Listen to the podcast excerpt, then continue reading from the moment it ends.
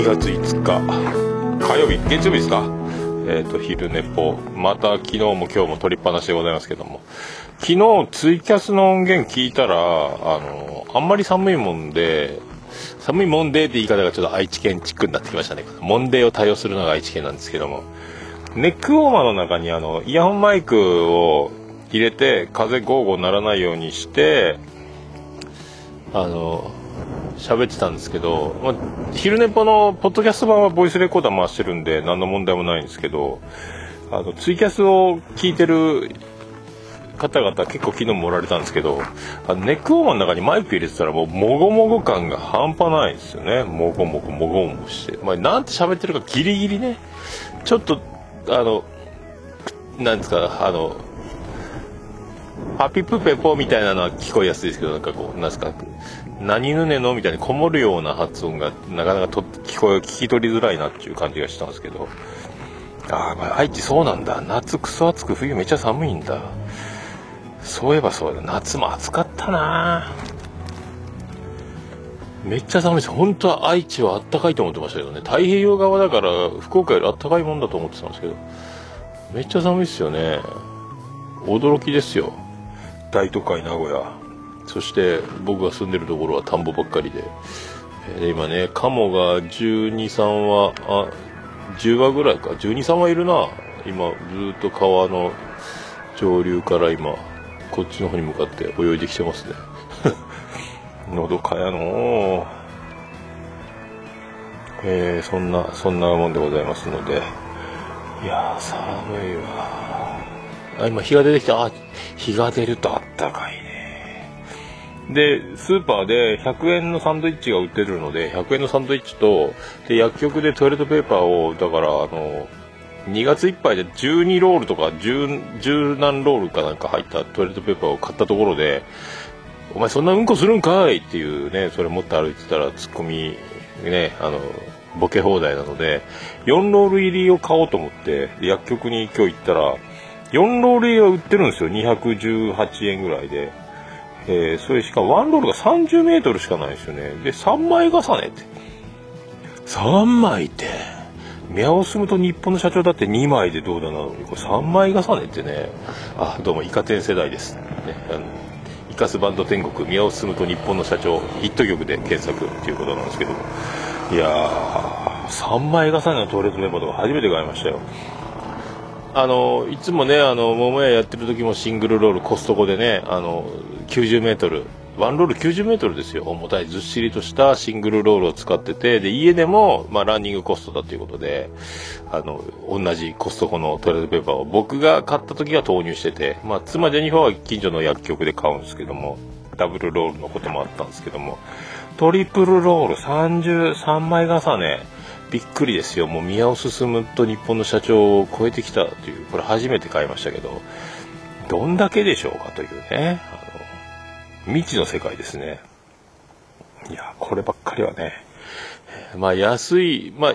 100円近く、80円ぐらいですかね。あの、たくさん入ってるやつよりは80円ぐらい安いんですけども、まあ単価的には高いですよね。4ロールしか入ってないんでね。あと10何ロールのやつ。まあでも、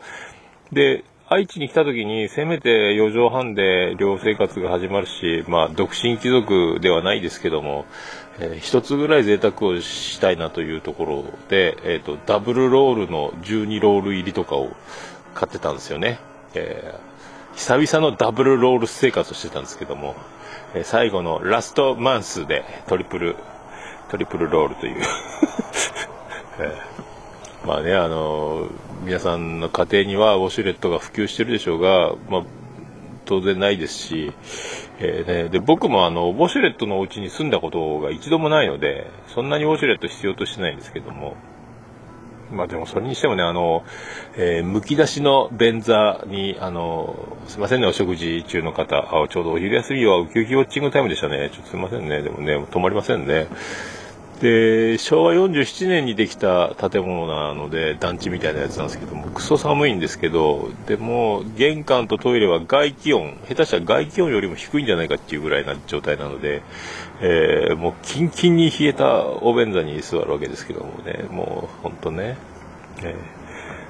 便座があったかいなんて夢の世界ですね。あともう水しか出ないので、あの手は、えっ、とね、その、一仕事終えた後の、えー、ね、ダブルロールを使った後の、えー、トイレから出て、で、外気温ほどのトイレから外気温ほどの玄関に洗面所がありまして、えー、そこで手を洗うわけですけども、指がちぎれるんじゃないかっていうぐらい真水が出てくるわけですよね。まあ、周り田んぼなんで、えーと、受水槽から、えーと、建物の僕の4階までこう水道管が屋上の多分タンクに1回溜まってそこから降りてくるんでしょうけど、あのー、めっちゃめちゃ冷たいんですよ。で、水道管も多分田んぼの下でも張ってくるんでしょうから、もうキンキンに冷えたやつが一回受水槽に入り、そして建物の屋上のタンクにポンプで組み上げられ、そして各階に上から下ろすようなシステムなんでしょうけど、もう途中から建物の中に留まってた水道管の分は、まあまあ耐えられる冷たさ、冷たさなんですけど、途中から地獄の冷たさにチェンジするんですよね。もうちぎれそうなんですよね。で、あまりの冷たさに泡切れが悪い、あの、ハンドソープのね、これで指がもう途中で泡だらけでもやめろかと思うんですけども、でも、頑張って手を洗わねばと思うんですけどね。で、ハンドソープは、えっ、ー、と、自己負担なんですよね。あの、だから多分みんな手洗ってん、みんなトイレから出てた時に手を洗う形跡が聞こえないのはちょっと怖いんですけども、残りの住民たちね。えー、ちょっと水洗いオンリーでやってるのか。でもジャーとも聞こえ。音はすごい漏れる量なんで、3部屋、3人で住んでますけど、1部屋ずつね。えー、僕だけじゃないですかね、もし、あの、ハンドソープ。えー ハートベキさん、ウォシュレットで死んじゃう人なんですね。えー、僕の量、いかがですかという。で、今度ね、あのー、山口県引っ越しますけど、生まれて初めてウォシュレットがついてるんですよ。ただそれもね、だいぶ、築18、20年近いんで、それまあ1回か2回、もしかして買い替えてあるかもしれないですけども、なんかその、最近のデパートとかで見るトイレのウォシュレットの感じよりちょっと型落ち感があるので、動くかどうかわかんないですけどね。えー、多分人生初のあのウォシュレット、えー生活、えー、になるかな。壊れてたらもう、でももう僕が1年間一人暮らしなんで、多分ウォシュレットのコンセントは抜いとこうかなと思いますけどね。えー、こんだけあの過酷な寒さで生活をしているので、ノーホットベンザー、ね。で、ベンザーカバーもなしなので、多分、屋根の中、そんなに寒くないトイレはありがたいという気持ちになって多分電源入れないんじゃないかっていうね。え、気がするんですけど 1年間はね、まあ子供たちも今ね、ウォシュレット大生活してるので、多分ね、どうでしょうかね、お客さんが来るときだけ電源を入れるようなことになりかねないですね。ウォシュレット慣れてないので。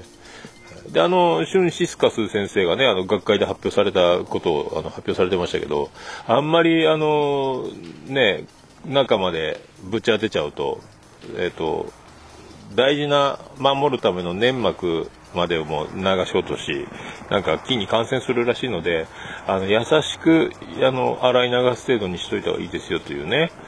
あの、便意を催すために中にあのね、あの、ヤシオリ作戦張りの、あの、シンゴジラが最後、あの、凝固剤をポンプ車で口の中に数、数台のポンプ車が口、倒れたゴジラの口の中に注入するシーンがありますけど、あんな感じであの、ね、黄門様の中に呼びかけるように、あの、直で、一番最強の水圧で、ジョーってヤシオリ作戦するとですね、良くないということなんで、ね、汚い話が続きますけども。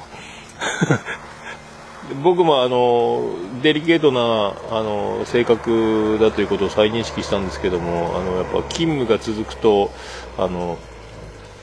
止まっちゃうんですよね。宿っちゃうんで腸の中に、えーと、それをなんとかあの踏ん張っても出ないものはヤシオリ作戦だと思ってあの最強の水圧であのすぐそこまでもう、ものはあるでしょうから、あの、ぶち当てて、あの、溶かし出せと思ってやったことあるんですけども、やるんじゃなかったと思いましたけどね。えー、汚ねえな、ほんとな、えー、そんなことばっかり言いながら、愛知県の、えー、春を待たずに、えっ、と、終わろうとしておりますけども、はあまあ、皆さんいかがお過ごしでしょうか。もう節分も終わったんでね、あの、役年、前役、後役の方ね、あの、新しく切り替わりますので、節分を境にね、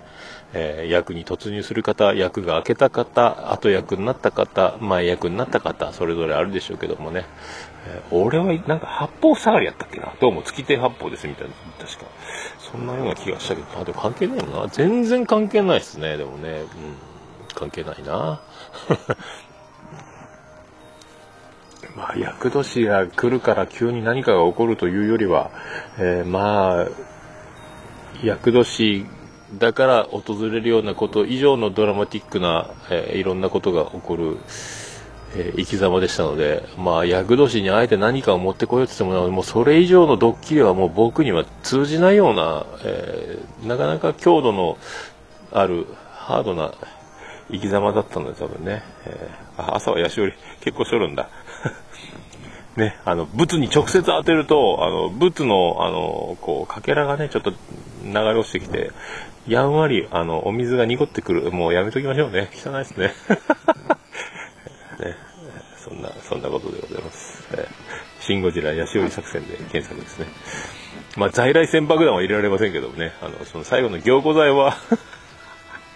凝固剤よりはあれな、誘誘拐剤ですか？溶かす方ですか、ね、そういうことです。まあ、そんなんであんまり役年関係なかったんですけどね。えーどうすかね。じゃあまあ、で、あ、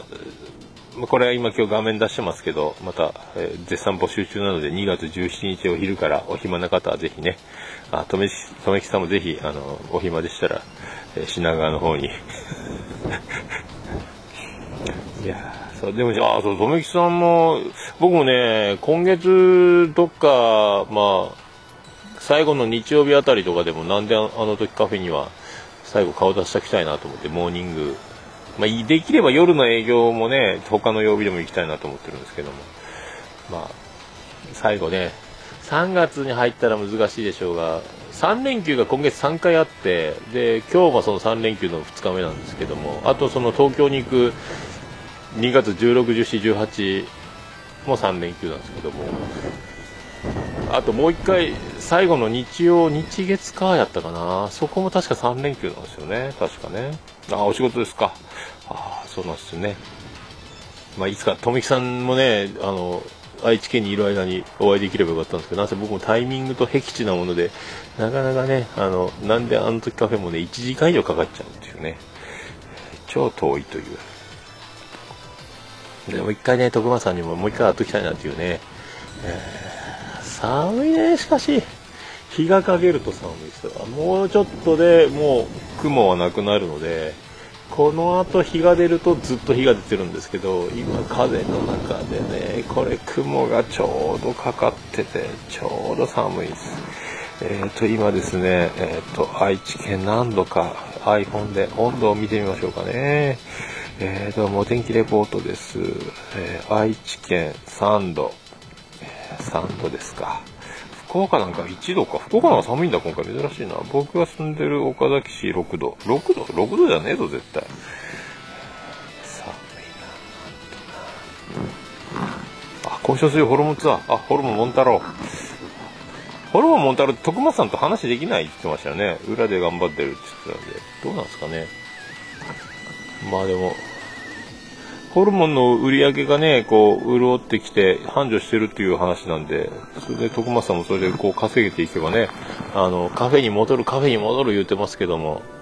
まあなんかうまいことね、うん、両方でやるのか、なんかもういっそのこともしできるんならもうホルモンモンタロの昼をカフェタイムにして綾候補がそこでやっても同じ物件でやっちゃえばいいんじゃないかと思ったりしないでもないですけどね。まあお店の広さとかね。いろいろあるでしょうから、そんな。だからあの収録ブースなんかが設置できないかもしれないですけどね。まあ、今のところでもずっとね、あの、配信、あんだけの番組をコンスタントに配信してるので、まあ、すごい男ですね、徳松さんってね。根性が、根性すごいですよね。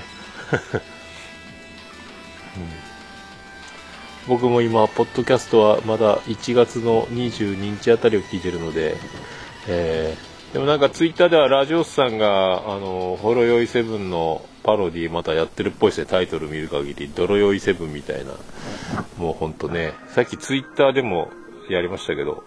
つぶやきましたけどね。本当ポッドキャスト界のザワチンを目指してるんですか？らね。あの、コピーを、コピーしまくってますね。それ、重沼劇場でしょ？あの、で、重ネポもやって、オルネポのパロディもやって、で、浅沼劇場のパロディやって、今度、ほろ酔いセブン行きましたね。どこ行くんですかね？あれも多分、チアン中先生の指示なんでしょうけどね。あの、ああいうの好きですね。ああいうこう面白いこと思いついてもすぐやっちゃうっていうのがあのラジオスさんのあのねフットワークすごいですよね、えー、なんかちゃん中さん沖縄にいたっぽいんですけどね。すごいですよね。またなんか LCC の格安のやつ当てたんですかね。ゲットしたんですかね飛行機ね、えー、羨ましい限りでございますけど、ね、愛知は寒いんで沖縄は羨ましいございますよ。いや本当ねあやっと太陽最後の太陽出てくるなこれ。あら雲の形が変わってもうちょっと雲延長線になってるじゃないか。あ金曜のライブ。20人今日おー。あれあれ？何かあったんっけ？笹山さんの？ズバコの？あズバコの金曜じゃないか。空空しど空しのさん？なんかいろいろやってますもんね。ライブね。えー、トクマスターはマイクを持ってずっと喋ってるっていうね、あの、配信でも収録でも何でもないのに、カフェの中だけでマイク持って喋ってるっていうね。えー、すいません、コーヒーまだですか？みたいになるんですけど。マイクを持って喋る男、徳松武史ね。そんな、そんな人が、今、名古屋には、名古屋安泰ですね。えーで、あの、多分3月に山口県に行って、まあ、仕事をまず探さなきゃいけないんですけども仕事が決まり、生活が、まあ、リズムに乗ってくれば、え、ー、と、まず特設スタジオからの常設スタジオ化ということで、部屋の一部のスペースが、もうなガレージっぽいとこがあるんですけども、その中に、まあ、なんとかね、まあ、会議室テーブルみたいなのが一番あればいいんですけども、なんかテーブル探してきて、テーブルを置いて、そこにもうミキサーとマイクとポップガードも全部つけて、スイッチオンでいつでも、江口明さんのフォーク、フォーク、ほう、全然知らない人だ。そうなんだ。いろいろやってますね。すげえな。またちょいちょい名前出てくるんでしょうけどね。まあ、そのすごい人なんでしょうね、多分ね、もうキャリアのあるね。で、まあ、ちょいちょい、で、ウッドデッキのあの、正方形の、なんか敷物みたいなやつ、パネルみたいなやつをなんとか買って一角引いて、あと、事務用のパーテーションと、で、オンエで、家族が合流してきた時は収録中であることを知らせるためのオンエアランプを部屋の外に置いて、今収録してるぞっていう、入ってきてもいいよ、その代わり出ちゃうよっていうね、えー、いうやつ。とか、あとはフレッツ光か、安い光回線を手に入れて、なんとかね、あの、設備を整えたいんですけど、まあ、どんぐらいかかるかわかんないですけどね。今収録する、録音する分にはすぐできるんでしょうけど、まあ、テーブルがあればね、一時はリビングのテーブルにもミキサー置きっぱなしで、上になんか布かバスタオルかなんかかけといて、えー、やるんじゃないかと思いますけども。まあ、それを目指し、で、まあ、生活が、まあ、多分夜勤のないお仕事を探そうとは思ってるんですけども、まあ、それでこう、休みのリズムとか、仕事の慣れとか、毎週これでいけるなっていうところで、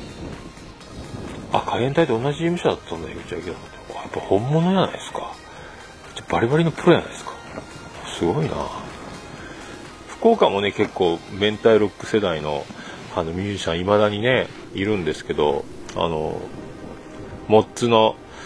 梶原さんと、梶浦さんか、ドラマーの梶浦さんとかよく見かけますけどね、あのライブハウス CB とかにも現れるんで、結構大物がうろうろしてるというね、えー、名古屋もそんなとこあるんですね。えー、だからなんとかね、その、まあ、いけると思ったところから、まあ、毎週オルネポの定期配信をスタートさせて、で、あと、ポッドキャスト次戦多戦知りませんのコーナー結構、あの、メールもいただいたり、あの、復活、復活しませんか？みたいなね、あの、復活してほしいな？みたいなお声もいただくありがたい展開となっておりますのであとは生活のリズム次第なんですけども。まあね桃屋やってる時のように毎日新しい番組紹介週にマックス78本紹介する時もありましたけど全部聞いて感想を添えてであのホームページとツイッターアカウントとハッシュタグがあればハッシュタグ他か YouTube と他にあの配信しているページがあればそちらの方のリンクも全部貼って紹介というのをしてたんですけどもどこまでできるかですね、えー、一応ねあのこの前治安中大先生があの作ってくれたハッシュタグ自差点自差自差線っていうのを自他線か。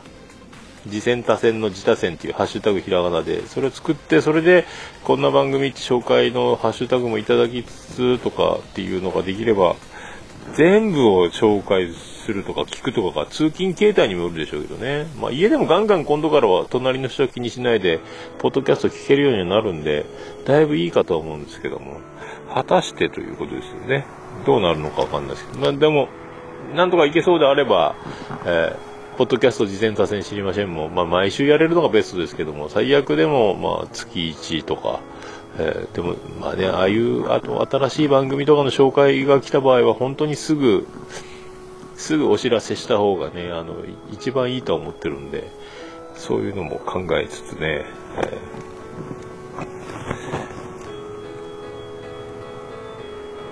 えー、今、なぜか切れましたね。えー、切れましたね。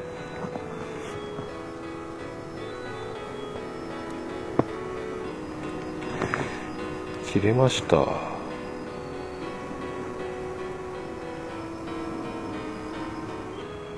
切れましたね。なぜ切れたんでしょうね。分かりませんけども。まあそういったところであの昼寝ぽせっかくなんで、えー、これで終わろうかと思いますけどね。はい、ここからは普通のツイキャスという感じにしときます。はい、ありがとうございました。